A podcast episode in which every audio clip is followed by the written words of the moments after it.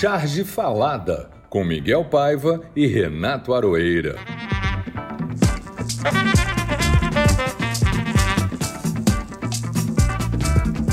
Envergonhado pelo vexame internacional do nosso presidente na ONU, começa o Charge Falada de número 35. Ainda bem que esse programa não tem imagens para não ter que mostrar meu rosto vermelho de raiva e de vergonha. Não esperava outra coisa, mas de onde você menos espera que não vem nada mesmo. Esse é o mote desse governo. Se fosse só isso, né? A CPI está avançando nos crimes que envolvem mortes e a justiça começa finalmente a aparecer para a família e suas investigações. Será que vai até o fim? Porque à beira do abismo já estamos todos. O que salva nossas noites mal dormidas são as pesquisas. Cada vez mais temos esperança de que isso realmente vai mudar.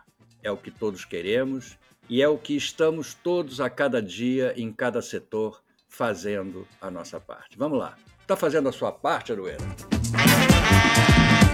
Eu tô, claro, Miguel, tô. Pelo menos uma parte da minha parte eu tô fazendo. Eu observo, eu desenho, eu ouço, eu aprendo, eu penso, eu explico, eu toco, uso máscara, levo a vida assim, o mais paulo freireanamente que eu puder. Ou pelo menos eu tento isso. É a minha utopia da semana, olha o spoiler aí. É um mundo bem educado, um Brasil bem educado. Ou seja, um Brasil educado à maneira de Paulo, meu santinho, meu guru, minha entidade, né? Criticamente e amorosamente, é isso que eu gostaria de ver. O que nós temos é o contrário, é o pessoal mais mal educado do planeta. O que nós temos é o contrário do, do, do Paulo. Esse pessoal vexaminoso, esse coletivo que nos desgoverna, porque não é uma pessoa só, é um grupo de uns quatro ou cinco, tudo parente, tudo tudo ninhada ali, fazendo esses absurdos vexames internacionais. E o vexame internacional é pequeno, viu, Miguel? Perto do vexame interno. Por outro lado, o monstro se apequena diante da gente a olhos vistos, mordendo, arranhando, cuspindo veneno e aquela baba infectante, mas vai diminuindo, está minguando. Além disso, Miguel, o universo parece ter se interessado pelo nosso probleminha local aqui. Pois não é que o ministro da Saúde foi infectado por Covid? E também o, o Eduardinho, isso é ou não é instant karma?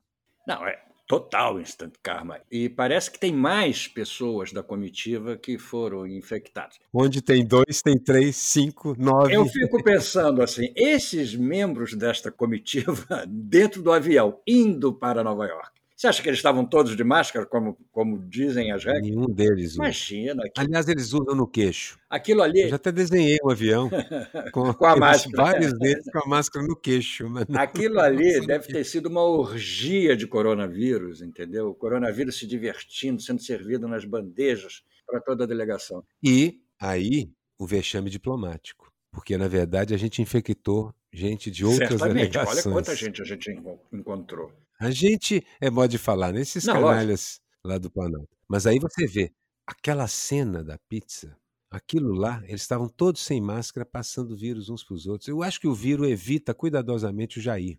Mas o é, resto. Mas o Jair já teve, né? Ele já teve. Dizer, então fica, ele entra numa. Você é, é ter de novo, e de novo, e de novo, e de novo. Eu gosto dos humoristas americanos que estão pegando no pé do, do, do Bolsonaro e, e, o prefeito também de Nova York não larga mais do pé dele, entendeu? Marcou ele já duas vezes, mandou a lista dos lugares onde ele podia se vacinar quando estava lá e agora diz: faça como o príncipe Harry e a, e a mulher se vacine ao vir para Nova York, porque eles vão participar de um evento lá. ele, tá, ele não vai largar mais do pé do, do Bolsonaro. E vamos lembrar que o Bolsonaro faz parte de uma guerra ideológica que está acontecendo lá dentro também. Os democratas e os republicanos menos estúpidos estão tentando recuperar o partido, estão sendo massacrados lá dentro do partido, os republicanos, pelo Trump. E o Bolsonaro é uma parte importante da estratégia do Trump. Quem diria, né? Que a gente ia ser parte da estratégia de um pequeno fascista com um fascista menor ainda, pelo é. amor de Deus. Enfim, antes de continuarmos, eu queria registrar hoje aniversário, hoje, hoje, no dia de hoje que nós estamos gravando, não no dia que vai ao ar, do álbum Nevermind, do Nirvana, 30 anos de lançamento do Nevermind, que mudou a história da, da, da juventude. Entendeu? Eu queria deixar isso claro. É, eu fiz várias charges com aquela capa Maravilhosa, também, porque é. é irresistível, né? É irresistível. E, não, e voltou ao tema, né, agora, ao assunto. O assunto rendeu dinheiro. Bom, estes e outros assuntos que marcaram a semana foram registrados pelos chargistas de todo o Brasil e serão tema do nosso queridíssimo Charge Falar. Vamos então começar com a primeira sessão. A frase falada. E eu começo, vou, vou pedir aqui licença para Miguel para abrir essa sessão com, com a frase gaslighting do Wagner Rosário para a senadora. A senhora está descontrolada. Meu Deus do céu. Realmente, não há nada, não há nada que seja errado, incorreto, feio, duro de ver que esse governo não faça todos os dias essa demonstração de machismo explícito, de tentar enquadrar a senadora, como os homens fizeram por muitas, muitas décadas, chamando a mulher de histérica. Basicamente é isso. Isso era uma, uma constante, né? Isso era uma constante. Isso acontecia a toda hora. As, mulher, as mulheres se levantavam para falar, é, ou para ficar mais, mais é, é, enfática, eram chamadas de loucas e tudo mais. A palavra histérica vem de hister, que é de útero, né? Na é, verdade. É, exatamente. É. Bom, a minha é do nosso querido Eduardinho, que já, já foi citado aqui hoje, Eduardinho Bolsonaro. É, a Fox News, Fox News, Eduardo Bolsonaro, diz que o prefeito de Nova York, que eu também já citei aqui, é praticamente um marxista e que os Estados Unidos assim podem virar a Venezuela. Eu achei realmente de uma, de uma visão política geopolítica, entendeu? Impressionante. É digna de um Eduardo Bolsonaro que estava, inclusive, escalado para ser embaixador do Brasil. Já pensou? Nos Estados o, cara, Unidos. o cara não tem um olho no umbigo, né? ele tem dois umbigos no lugar do olho. Mas, na verdade, o Eduardo Bolsonaro é um colecionador de vexames nos Estados Unidos. Né? Você viu que até o próprio entrevistador da Fox News, que é conhecido por ser um radical de direita, arregala os olhos quando ele chama o prefeito de marxista. Não, e diz que os Estados Unidos virão a Venezuela, gente. Eu acho que. É, eu, eu, oh, meu Deus que, que drogas ele é um pesadelo americano. O pesadelo americano é os hispânicos se tornarem maioria. É. E vão se tornar. Vai ser uma delícia. Kelly queria até ressaltar aqui um filme americano maravilhoso chamado ah, é, o dia o dia um dia sem mexicanos. Um dia sem mexicanos. É, é maravilhoso. Ah, o filme é espetacular, realmente é um achado. A Califórnia desaba. É né? exatamente. é maravilhoso. Maravilhoso. Mas enfim, vamos em vamos em frente. A nossa palavra do ouvinte de hoje vem de um chargista de Minas Gerais, que é atleticano, além de tudo, o Assunção, que se assina Sunsa. Ele diz o seguinte: Como sempre, adorei o episódio. A charge do Dinho ficou muito boa. Eu queria ressaltar aqui que é, os chargistas, todos que eu entro em contato para convidar para entrevistar o programa, eu sempre pergunto: você conhece o Charge Falada? Conhece o Charge Falada? Todos conhecem, eu fico com vergonha de dar por descontado que eles devem conhecer, entendeu? Mas realmente. Olha, eu também tenho tido essa sensação com todos os convidados com quem eu converso. Os chargistas realmente gostam do é programa. É verdade. Ótimo, que bom. Exatamente o que a gente pretendia aqui. São milhares de colegas de traço aí pelo, pelo, pelo Brasil, né? Outra coisa também que eu notei, tirando o Bennett, que o Bennett me parece muito tranquilo em relação a isso, que é o nosso convidado de hoje. Eles têm uma dificuldade muito grande em lidar com a informática, com o computador, com a internet. Não, são os mais velhos, os mais jovens não tem. Não, não sei, não sei. Bom, vamos lá. Então, o nosso convidado de hoje é todo seu, Aroeira, é o nosso querido Bennett. Já que você deu o spoiler do nosso convidado é. de hoje. Eu estava na hora. Olha, eu, eu assim, apresentar o Bennett, eu vou deixar essa tarefa para os desenhos dele. Eu vou começar descrevendo essa obra-prima, que é um Pinóquio com traço elegantérrimo, de madeira mesmo, aquele Pinóquio bonequinho, cabeça encaixada e aparafusada no pescoço, segurando o seu discurso na ONU. Até aí tudo bem. Mas naquele comprido nariz há um rolo de papel higiênico que você percebe que é o discurso que ele vai desenrolando à medida que lê. É perfeito para o tipo de cagada que o nosso presidente costuma fazer. Esse é o começo da minha conversa sobre o Bennett. Bennett é um dos cartunistas que eu mais admiro por essa economia de traço, essa precisão, um desenho tão elegante, tão bonito. Inclusive, assim, não só o desenho elegante na sua forma, mas você vai ampliando e percebe o traço. O traço é elegantemente desigual e bonito, e muito bonito, muito bonito. E também pelas ideias geniais que vocês não estão vendo aqui, vocês não estão vendo o desenho, eu estou só descrevendo. Mas o cara é um timaço de um homem só. Por isso que eu estou deixando as charges dele falar. E falo de uma outra já de cara. Um bonequinho do Bennett, que é inconfundível. De novo, esse traço, a pincelada que define a sombra. Tudo muito elegante, tudo muito bonito. O balãozinho olhando um enorme quadro. Neste quadro tem uma seta chamada democracia que desce abruptamente, vira para a direita e desce abruptamente de outra. E uma outra seta em verde, a primeira em amarelo, chamada economia, que segue na direção da direita, sobe abruptamente e vira de novo à direita, formando, é claro, uma suástica. E o personagem, um executivo com sua pasta debaixo do braço, diz: Uhul, os indicadores estão ótimos. Maravilhosa chat. O Bennett é um campeão. Se parece comigo na quantidade de chás que produz, porque é uma atrás da outra. Ele não para de fazer. O Miguel também fazia isso três, quatro por dia, às vezes. As dele, só que as deles são todas muito boas. É, e as minhas nem que isso, não, que isso. não, o Bennett, não, a gente faz porque a gente faz a quantidade. Mas o Bennett tem um, um desenho absolutamente engraçado. É, é um desenho de humor realmente. E as ideias de dar uma inveja boa, né? Eu, eu, eu falei da, da estátua da, da, da, liberdade que você citou agora. Você fez uma da, da, da estátua da, da, liberdade também, né, Bennett? Você falou, você fez exatamente igual. Olá, todo mundo. Prazer estar aqui. E ouvir isso do Aroeira com essa voz sexy dele, meu Deus, Pia!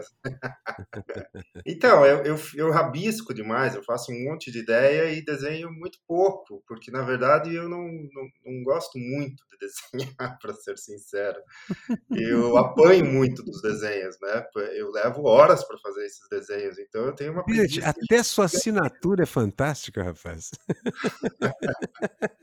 Você sabe que eu fiz um curso de desenho e é, na primeira semana, assim, o professor pegou meu desenho e olhou assim, fez uma cara de reprovação e falou assim: não tem noção de distância, não tem noção de proporção, não tem noção. Daí fez uma cara assim, eu falei, meu Vai ser desenhista de humor.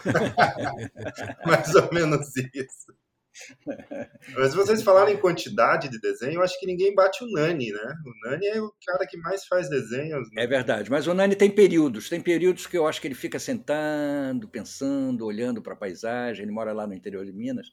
Aí, aí, aí ele desencadeia. Desencadeia fazer charge, ele faz três por dia, entendeu? É impressionante. A gente tem esse, esse eu tenho o Arueira não tem tanto, porque os desenhos dele são muito trabalhosos, demoram para ser feitos, entendeu? Os meus não. Então eu, às vezes, faço três, quatro por dia, entendeu? É uma loucura. O Nani ainda tem uma coisa, ele não faz só uma quantidade muito grande de charges, não. Ele tem muitos, muitos surtos, mas ele tem muitos surtos mesmo, um atrás do outro.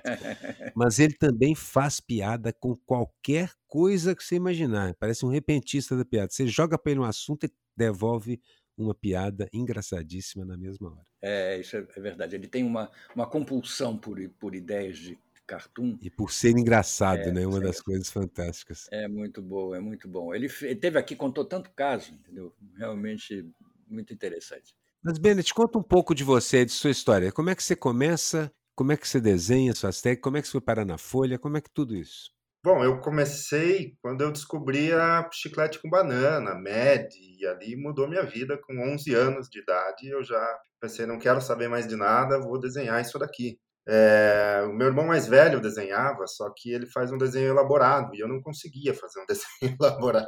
E aí, quando eu descobri Cartoon e Charge, eu descobri também um, um sebo, um exemplar da revista Careta, e ali tinha os desenhos do Jaguar, e eu me apaixonei por aqueles desenhos. Eu pensei, é isso mesmo que eu quero fazer. Tinha Ota, Jaguar, é, tinha uma série de cartunistas assim, e eu fiquei fascinado por aquilo. E a partir dali eu vim acompanhando a imprensa, vim, minha formação foi ler jornal. Cortar, recortava charges de tira em quadrinhos. E aí foi estudar jornalismo e foi isso, foi uma Você decisão bem ah, você é jornalista, então? Na verdade, o que aconteceu é que eu fui contratado para ser chargista de um jornal e fui demitido um mês depois, porque eu publiquei uma, uma série de cartoons satirizando a Via Sacra.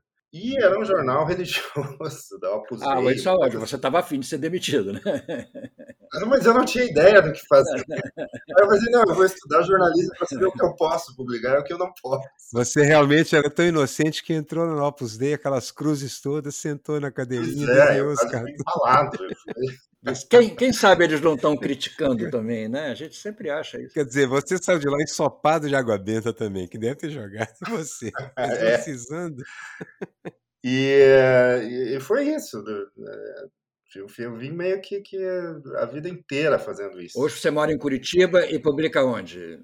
Eu moro em Curitiba, eu, aliás, eu moro aqui no epicentro da Revolução Conservadora Brasileira. né? Eu moro aqui do, aqui do lado de casa, moro o Deltan Dallagnol. Opa! ideia, vizinhança boa essa. E é como morar na Transilvânia, mais ou menos. Então, alho nas portas, é o que se diz. É isso. Eu publico na Folha e a gente. Então, é como Curitiba é uma cidade ultra conservadora, a gente fundou um jornal para chamado Plural, plural.jor.br, que é justamente para fazer um contraponto a isso. É um jornal com uma linha mais progressista, é, tentando equilibrar o jogo aqui na cidade. Chama plural, é isso? Plural.jor.br. Você publica no, no plural, habitualmente. Isso, eu sou, eu faço ilustração, charge, tiro em quadrinho, tudo que é a parte visual do jornal ali é comigo. E a gente tá, porque o outro jornal daqui da cidade é um jornal que tem como colunista o Alexandre Garcia, Leda Nagli, toda, toda a, como é que se chamou? O com, Vocês não têm o meio termo, né? Não existe meio termo aí, né? Maravilha. e é, Não existe centro em eles publicam Curitiba. todo o coletivo que, que, que do, do conservadorismo, eles publicam tudo. Então a gente tinha que criar uma, uma voz né, para equilibrar o jogo. E é isso. Interessante isso, não ter centro em Curitiba, só tem a extrema-direita e uma certa centro-esquerda e esquerda. Centro não existe. É engraçado essa característica que Curitiba ficou, entendeu? É, Eu não sei de onde vem isso, essa influência de quem da colonização, o que, que foi esse reacionarismo. A colonização é uma boa aposta, Miguel, porque era parte de um processo de branqueamento do É, Brasil, é, né? exatamente. Parte de uma No, no tentativa começo, no começo, na virada do século, Curitiba tinha uma- um aspecto de uma cidade moderna, que queria ser cosmopolita, que queria, sabe, atrair gente de fora, tinha muito turista de fora aqui, e depois, com o tempo, isso foi se fechando, parece que o céu foi ficando nublado, escureceu. Tinha muita gente Agora- boa também, né? Por exemplo, eu lembro primeiro Paulo Lemins, que é uma pessoa que me vem Poxa vida. cabeça. É, é. Todas as vezes que você tem um, um- um lugar conservador, você tem um underground É, absolutamente é genial. É impressionante, mas tem. Bom, vamos em frente. Vamos à nossa, nossa primeira sessão. Nós estamos conversando aqui e não, não entramos nem no momento Narciso. O momento Narciso. Já que a gente falou do, do Pinóquio, do, do Bennett, foi uma ideia eh, que rolou muito, né? Muito, pintou muita charge com, com Pinóquio, entendeu? Eu fiz uma com Pinóquio, eu, eu preparei, eu deixei essa charge pronta esperando o discurso. Até o Aroeira falou assim, mas o que, que você está esperando do Bolsonaro? Não vai ter surpresa nenhuma, porque eu estava esperando para publicar. É ele no curralzinho, lê ele lá no, no- na ONU falando, chama no curralzinho da ONU. E ele diz. Seguiu o conselho do Ziraldo, né? Recorta esse negócio e cola aí, menino. Exatamente, aí eu fiz. Já tinha fe... Eu já tinha feito esse, esse, essa charge, eu só botei, incluí, mudei a posição do, Bolsonaro, botei o nariz de Pinóquio nele, botei ele dizendo: meu nome é Pinóquio, Jair Pinóquio. Botei o dedo do, do, do Queiroga saindo por detrás do balcão e embaixo uma pessoa dizendo assim, uma coisa que o Jaguar fazia muito, né? Botava uns personagens É, o personagem. o ratinho embaixo dizendo assim, ué, o Brasil então é um paraíso, né? Era o comentário, o comentário do coro grego ao a, a piada do, do, do, do Jair. Isso, coro grego. É, o Jaguar sempre usou o coro. Me ocorreu agora que dava para colocar o dedo do Queiroga É, no pois lugar é, exatamente. Dá para botar o dedo saindo do nariz. Essa, essa eu já fiz. O dedo saindo do nariz, é, assim, exatamente o dedo. Fez? Mas não o dedo do meio, o dedo da Ah. acusação. Ah, é verdade. é. Fala, Soroeira. Olha, a minha charge, assim, eu, eu escolhi essa charge aqui mais por, por causa do simbolismo da coisa. É, eu fiz correndo porque desenhei várias bandeiras do, do MTST, porque quando eu estava tava com uns amigos almoçando, um grupo muito progressista ali, quando um deles pegou e falou assim, assim estou aqui sabendo, um jornalista, assim, pela redação, o pessoal me falou que o MTST acabou de invadir a Bolsa de São Paulo. a Bolsa de Valores de São Paulo. Pô, nós na mesa comemoramos como se tivesse sido o gol da final da Copa do Mundo. Então, uau! Depois que a gente sentou, falou, uau, o que, que aconteceu aí que a gente foi atrás dos fatos? E vimos que realmente 600 famílias invadiram. Eu terminei esse almoço, eu estava no restaurante, saí de lá, cheguei em casa e botei, desenhei a charge, que eu usei aquele, aquele painel de números da, da Bolsa, coberto por bandeiras do MTST, e desenhei o bolos, dizendo: fiquem calmos, quem caiu foi a bolsa e não a Bastilha. E depois dei o título de Um dia ou ainda, mas cedo ou mais tarde isso pode acontecer. Depois descobri que, na verdade, foram as mulheres. Acabei de noite, eu e Aquiles acabamos entrevistando uma das, das, das líderes da, da ocupação e conversamos sobre esse absoluto simbolismo. O MST invade a propriedade rural improdutiva porque isso está na Constituição. Está lá, está dizendo que é preciso, a propriedade rural improdutiva tem que participar, tem que entrar para a reforma agrária. E a, a Constituição fala da reforma agrária. E, isso, apesar de ter horrorizado a classe média quando começou, foi a escola de aprendizado das lideranças. Foi dali que surgiu a, a, cooperativa MST, que é uma coisa impressionante hoje em dia. Foi dali que surgiu o MST, que é hoje, que tem até ações na Bolsa a parte empresarial, que hoje tem mercados fantásticos, produtos, produtos fantásticos de alta qualidade, de preço bom e tudo mais, que distribui regularmente durante toda a pandemia alimentos, cesta básica, etc. Então desenhei o Boulos, mas na verdade eu deveria ter desenhado uma das mulheres da ocupação. E achei isso genial, educativo, pedagógico e simbólico ao mesmo tempo. Educativo para quem invade, porque dentro dessas 600 famílias que invadiram, várias lideranças, a maior parte delas mulheres, aprendeu está aprendendo, está entendendo. Outra coisa, é um movimento praticamente só de base. As pessoas que invadem precisam mesmo, inclusive as lideranças. Não, e invadir a bolsa é simbólico, né? É, exato. E a classe média precisa ser educada também. E foi uma invasão pacífica, ocupação pacífica, onde eles pedem, adivinha o quê? Comida. E contam que as pessoas no Brasil estão morrendo de fome. É o lugar certo para você dizer isso o centro do capitalismo, o berço dele. Então, para mim, isso foi um baita soco no estômago do capitalismo. Eu acho merecido, urgente e que vai sacudir a sociedade como um todo. A queda da Bastilha pode ter começado aí. Você, Bennett, tem a sua charge preferida dessa semana? Agora fiquei intimidado com essa. o Aroeira deu uma aula aqui. É. De MST, MTST. Eu acho que é aquela do do Cavaleiro Negro que perdeu os braços e as pernas. Eu coloco ele, acho que como o Bolsonaro, ele fala: Eu ganhei numa briga contra o STF. muito bem, ganhei, muito bom. É do Monty Python. Do Monty Python, maravilhoso. É. Muito boa. Muito, muito boa, boa, muito boa. Mesmo. A charge do coleguinha que viralizou.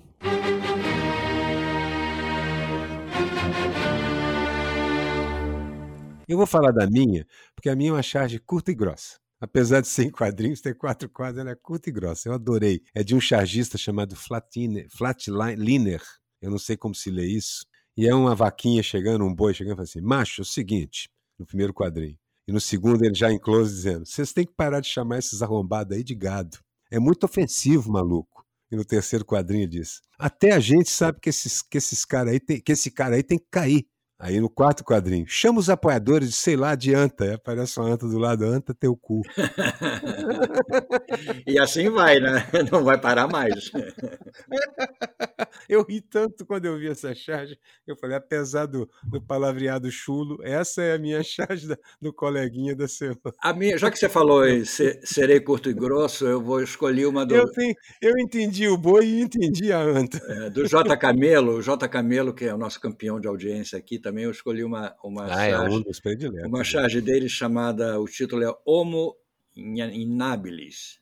E é, o, é o, a mesma, mesma é, é, altarzinho lá da ONU esperando o Bolsonaro, e o Bolsonaro vem vindo como um, um troglodita, um, um, uma pessoa da idade da pedra carregando um bastão cheio de, de espinho na ponta, uma, um livro com a suástica e com aquela roupa, aquela tanga, aquele bermuda meio tanga de pele de onça e dizendo, serei curto e grosso. Pele de onça do, do, do, do, do Cerrado, do Cerrado não, pele de onça do Pantanal, é isso mesmo. Do Pantanal. E dizendo, serei curto e grosso, chegando na, chegando na bancada. Mas eu queria aproveitar para fazer uma referência a todas as, as charges que foram produzidas e que ligavam o discurso do Bolsonaro à privada, ao cocô, à merda, hum, enfim. Eu fiz várias. É, é, inclusive a do Bennett que junta o Pinóquio com o cocô. É, bota sim, um papel higiênico. Com aquela, mas... E tem uma maravilha da Laerte maravilhosa, que é a, ban... a ONU, a bancada vista de longe, assim, com a plateia, e a pessoa que está fazendo o discurso. A coisa meio quino, né? Meio quino, né? É, assim, aquele desenho lindo, limpo, tal, de uma cor só, e a pessoa que está fazendo o discurso dizendo cocô. Só isso. É, tão, é delicado e inocente ao mesmo tempo, conta muito, tudo. Muito, muito delicado. A outra é também alguém fazendo fazendo discurso, essa é do Maringoni, eu acho que é. É, Jair Bolsonaro, está escrito na placa. Ele escreveu Está escrito Jair Bolsonaro fazendo discurso, e atrás do Jair Bolsonaro tem uma caixa de descarga daquelas essa, clássicas. De, já de fiz privado. também, mais ou menos, essa charge.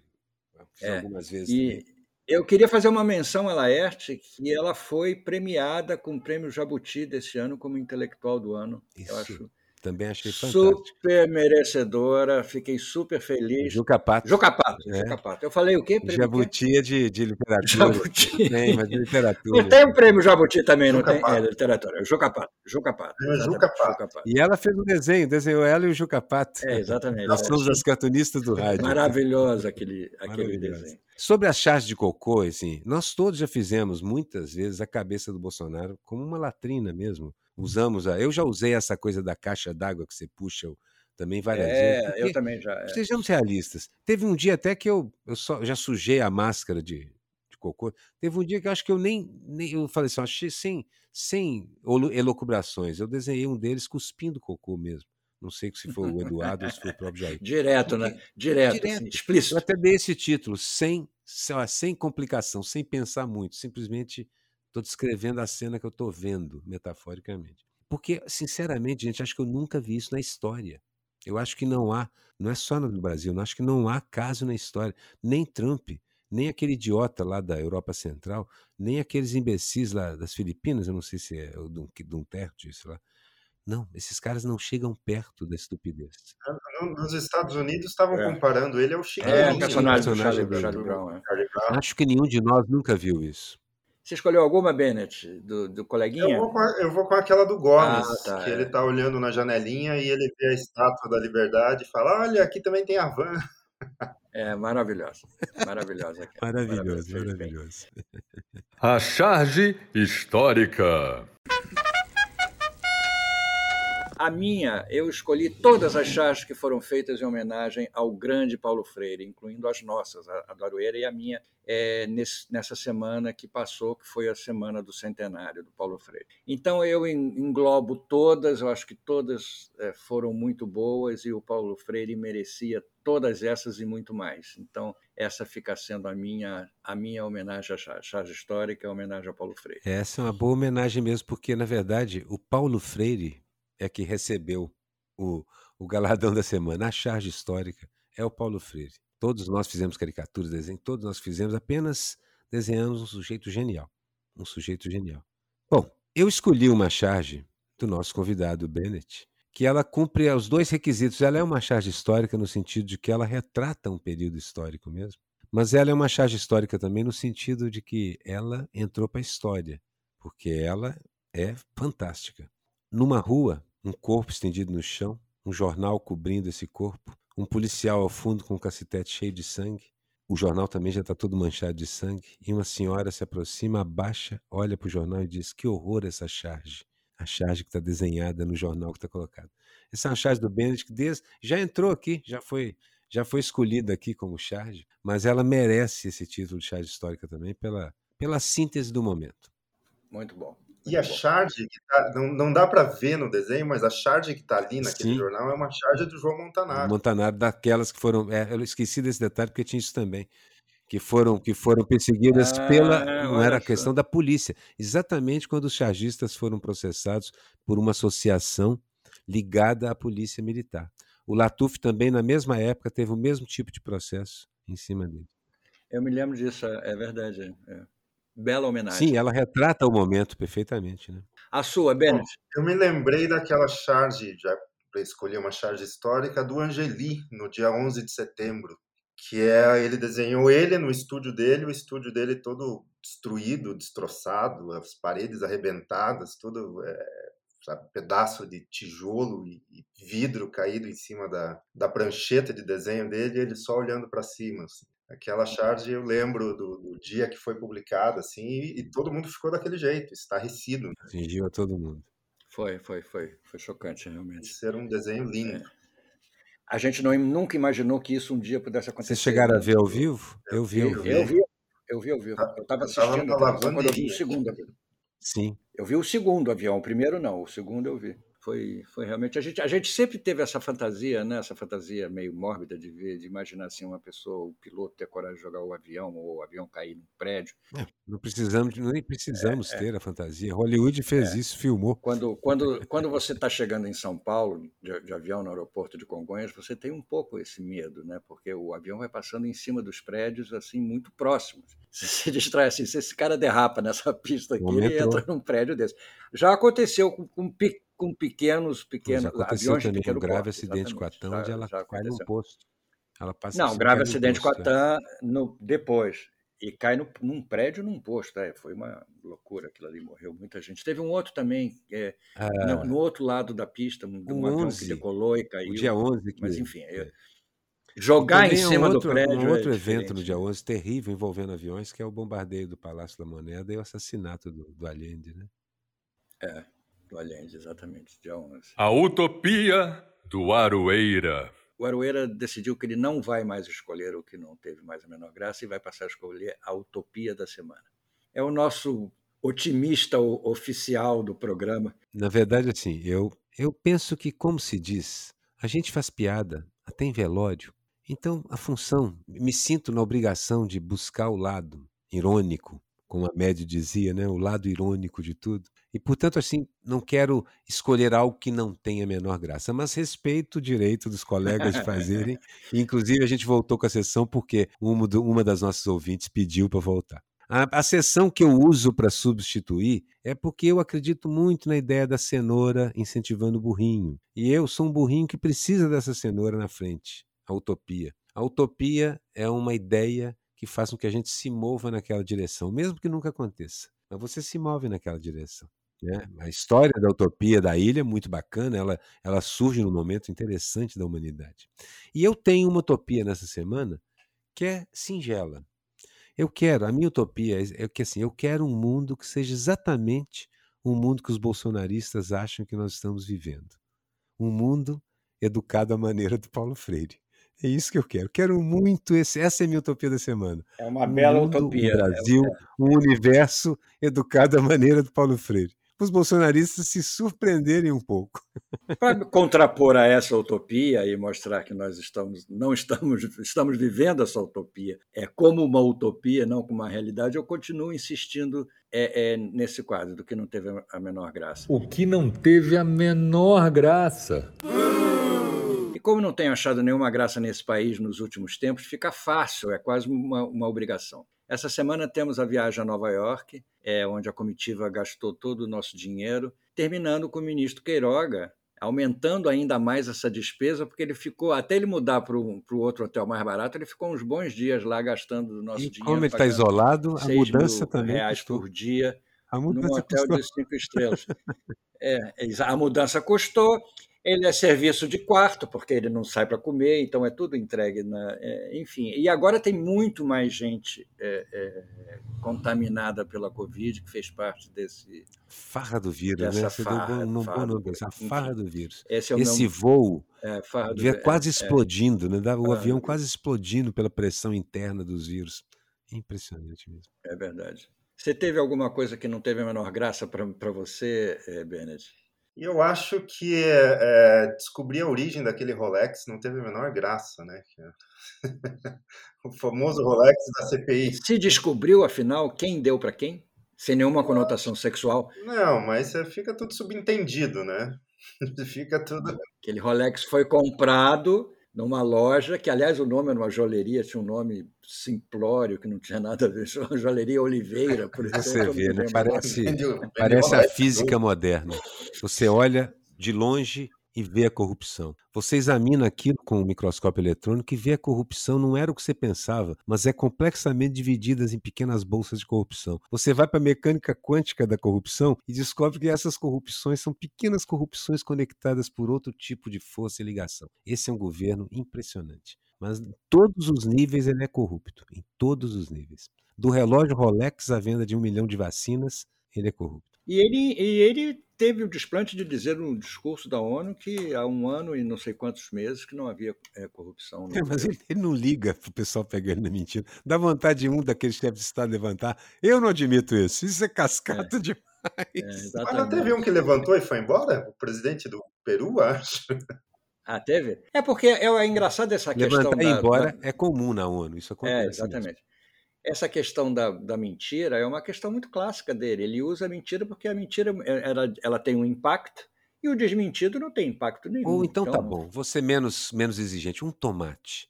Sabe assim, aquela charge do Quino, da cantora lírica com a luz é. e a luz em cima de um tomatinho vindo também naquela direção. Pois é, um tomate, a luz em cima do Bolsonaro e um tomate. É maravilhoso, é exatamente, um tomatinho vindo é, na um ONU. É. Tomatinho é. Muito bom. O bundão da vez. Enfim, o meu é o Queiroga. Queiroga, para mim, é o campeão dessa semana. O seu gesto com o dedo do meio em riste ofendeu não só seus compatriotas, como todos no mundo inteiro. É a total falta de senso.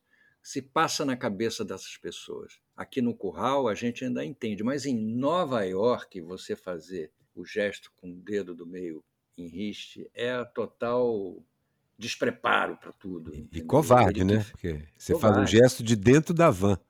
Da dentro da van, exatamente. Protegido. Aí ainda em pé, com a van saindo rapidamente. É, meu, meu bundão é o Dudu Bananinha, pela autoria do discurso.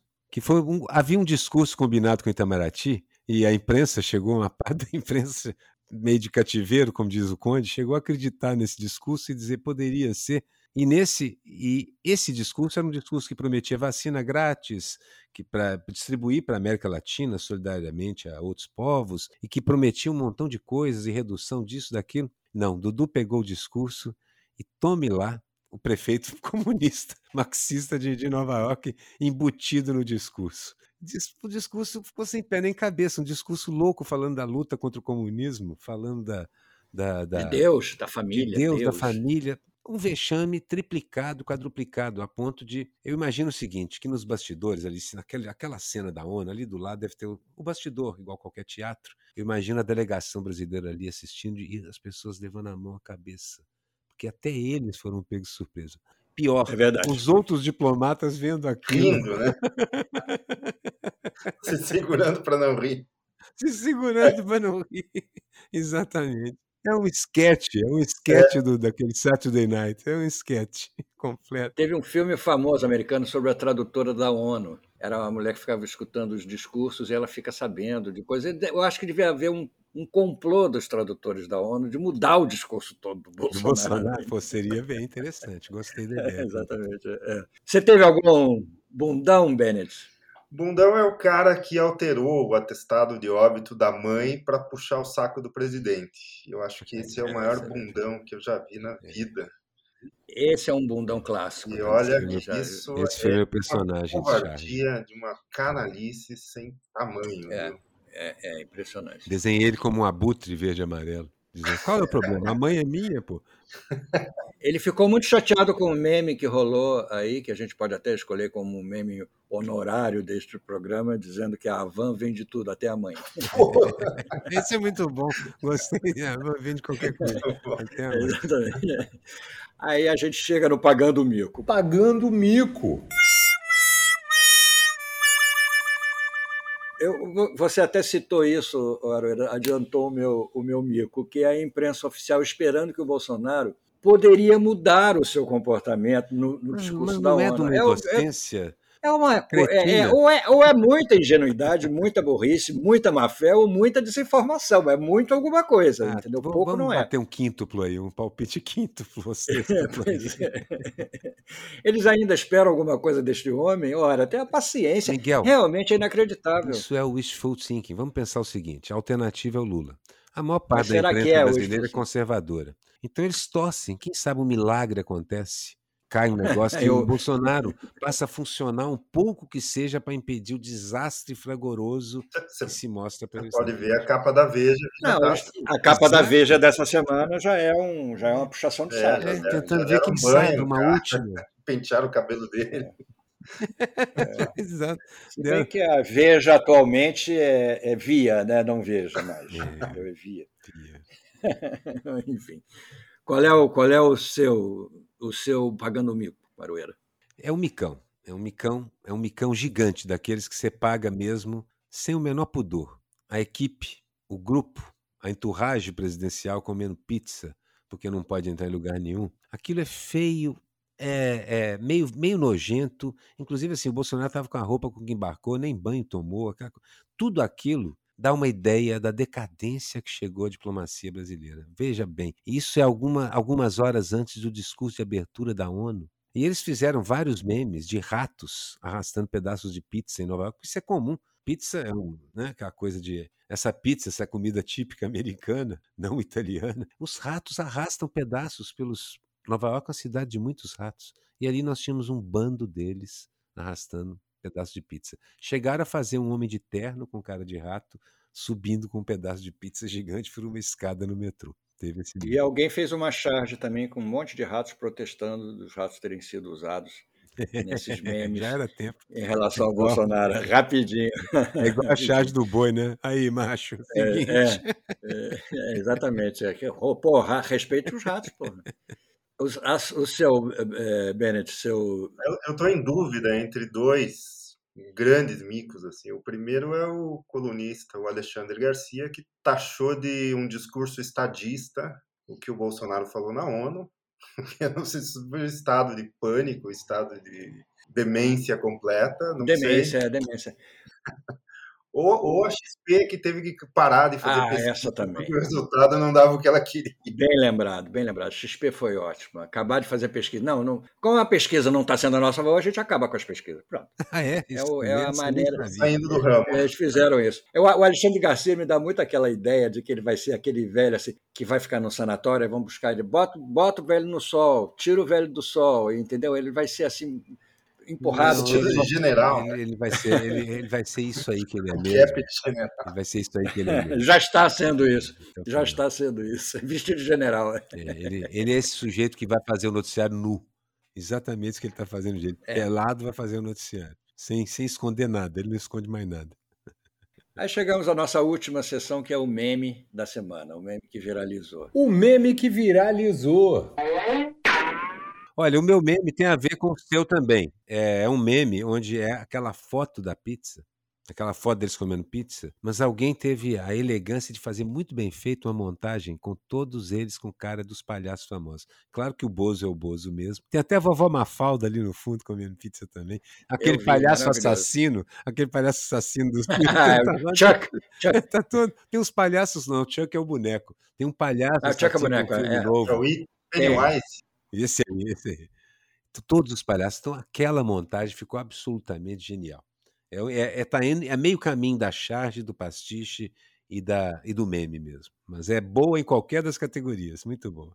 O meu também pega essa cena, essa cena da, da pizza que viralizou, né? Viralizou, bem lembrado, um outro meme que juntava numa, de um lado essa foto da pizza e do outro lado os Sérgio Cabral e os, e os Cupinchas lá em Paris, naquele jantar que ah, eles jantar colocaram do guardanapo. guardanapos na cabeça do guardanapo. É, é, muito, é muito parecido, né, historicamente. O meu é, é, um, é um trem, uma janela de um trem, uma cabine de um trem, onde do lado de fora está a comitiva do Bolsonaro comendo pizza e do lado de dentro está a Greta é, Winberg, como é o sobrenome dela? Greta, Greta, esqueci. Thunberg. Thunberg que é aquela, aquela garota que o Bolsonaro chamou de pirralha. Que gerou até o grupo de cartunistas a pirralha. O grupo é né? pirralha, exatamente. Que é uma, uma militante do, do, da, da causa do meio ambiente, internacional. Sueca, jovem. Comendo, sueca, comendo uma comida super saudável. É um café da manhã, né?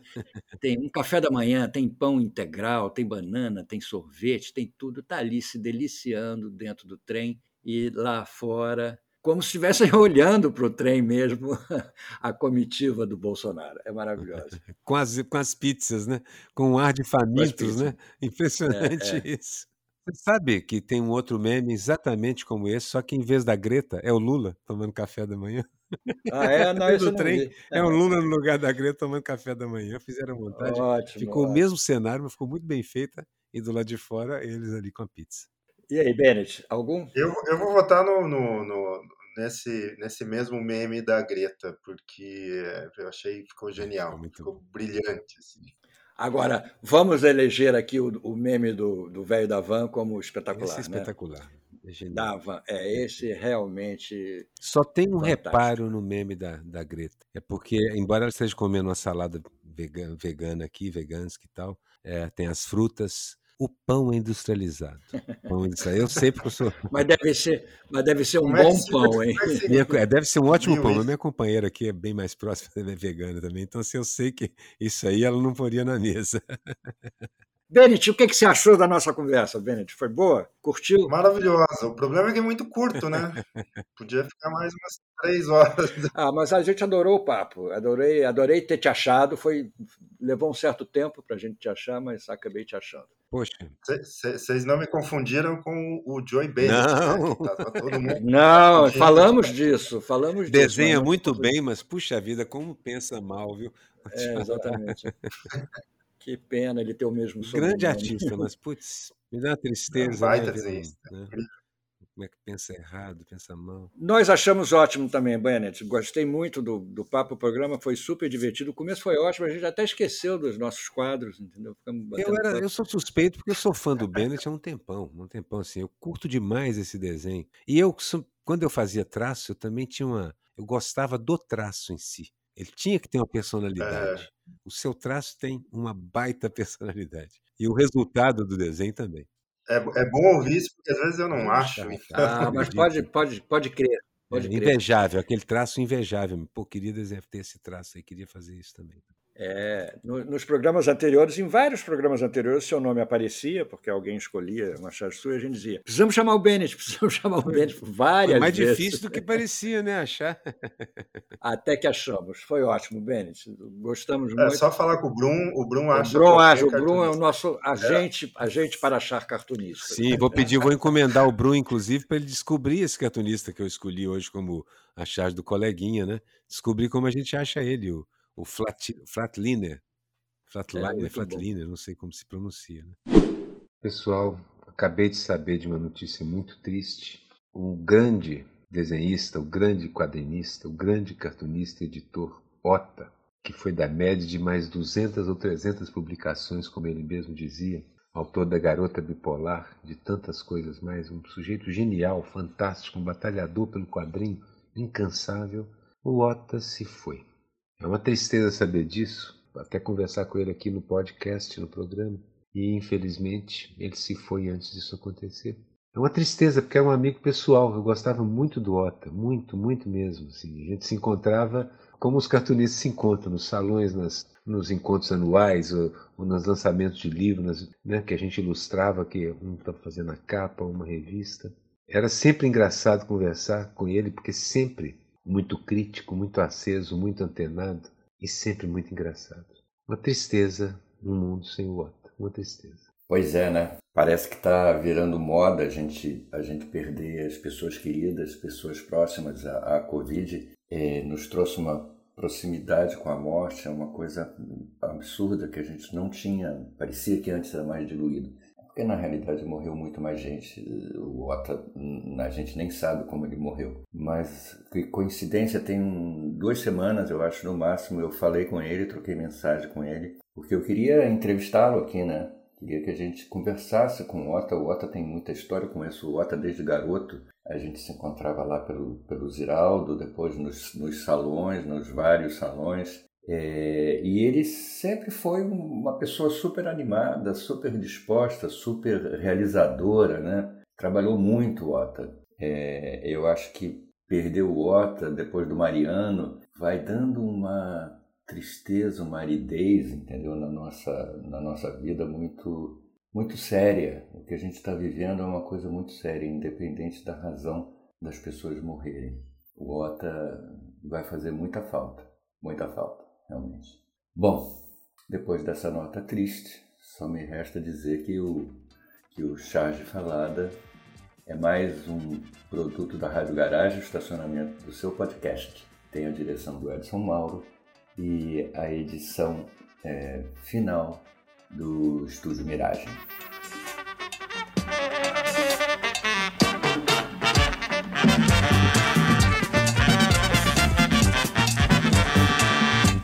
Charge Falada, com Miguel Paiva e Renato Aroeira.